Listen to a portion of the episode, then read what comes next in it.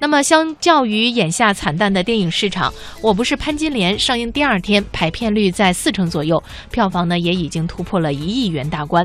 加上因为万达院线有意压低排片，冯小刚在微博上与王思聪吵嘴的事件，就让我不是潘金莲的关注度骤然提升。那面对外界对这部影片的种种质疑，冯小刚如何作答？冯氏喜剧一贯的票房号召力还能否延续呢？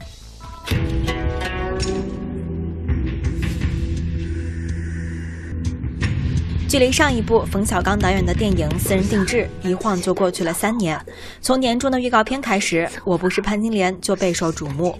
沃美院线北方区经理赵勇：“我不是潘金莲，一直到十二月初之间，还是有一定的独特的票房性的。另外，由于本身内容的制作上来讲，还算是近一段时间以来国产片里的一个范例，口碑发酵还是可以有一定的扩张的。除去冯氏喜剧的号召力，影片大量采用的圆形画幅也引起了更多的好奇。”荧幕一多半全黑，故事如何集中在一个小园内展开？或许好奇心战胜了视觉的不适应，这种圆形的尝试收获了不少观众别出心裁的解读。有人说像在望远镜里观影，拉开了观众和故事的距离，反而态度更加客观。也有人说像在窥视主角的人生，通过镜头的一个变换，偷窥主人公的这么一个故事，我认为还是挺有意思。我不是潘金莲改编自刘震云的同名小说，故事讲述了农村妇女李雪莲。为生二胎假离婚，没想被前夫假戏真做，还莫名背上了潘金莲的恶名。为了自证清白，她一路从镇里告状到县里、市里，甚至告到了北京。冯小刚与刘震云的合作已久，《手机》《一九四二》都是刘震云的作品。你可能知道刘震云曾获得茅盾文学奖，但估计你不知道，他还演出过第一部冯氏喜剧《甲方乙方》，就是剧中那个苦恋阿拉伯公主的男青年。对刘震云，冯小刚这样评价：他尤其善用幽默的方式写中国人的苦难，这种反差很有趣。我不是潘金莲的原著就很有趣，有两百六十七页铺陈李雪莲的上访史，真正的正文只有十六页，寥寥三四千字而已。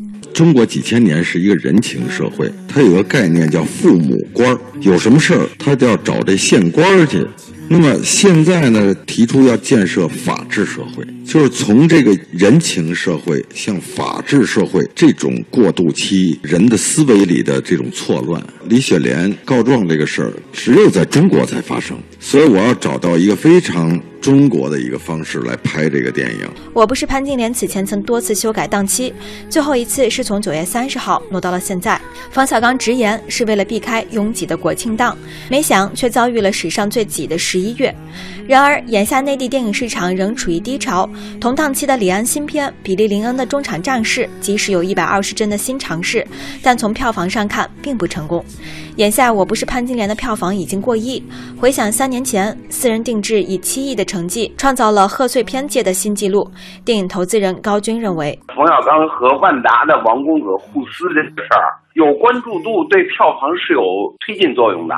原型画面呢，可能改变了那种观影的习惯，但是这个话题性正好弥补了原型画面不能被观众接受的不足，做到老炮儿的吧。九到十个亿。正如高军所说，为着万达院线有意压低排片，冯小刚与王思聪这场微博口水战，反而提高了《我不是潘金莲》的热度。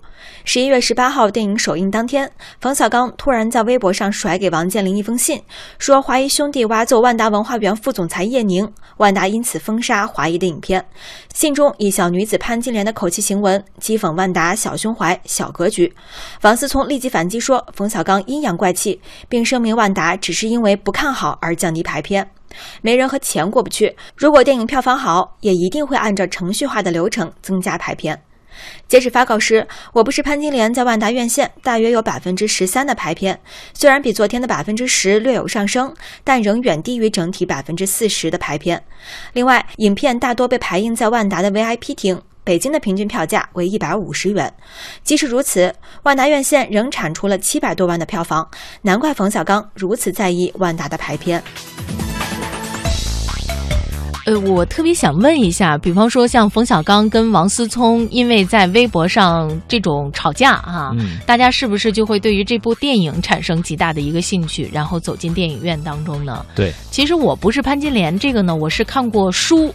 呃，我没有想到这么快的就拍成了电影，而且是范冰冰在我们印象当中是一个比较美艳的一个女性哈，嗯由她来饰演这其中的一个主要角色。呃，有朋友看过了吗？能够我们分享一下，就是这个到底是一个什么样的剧情？现在在豆瓣上有已经有评分了吗？有了。有了，怎么样？大家的评价怎么样？呃，应该说，在这个国产片，甚至在华语片的世界当中，这部片子的评分在中等偏上。嗯嗯，那也就是说，冯导呢这次应该还是诚意之作啊。那么这样的一个原型原原型的这样的一个画面，不知道会是一种什么样的感受？那要是有时间的话，并且愿意去啊、嗯看一看的话，我觉得倒也不妨尝试。哎，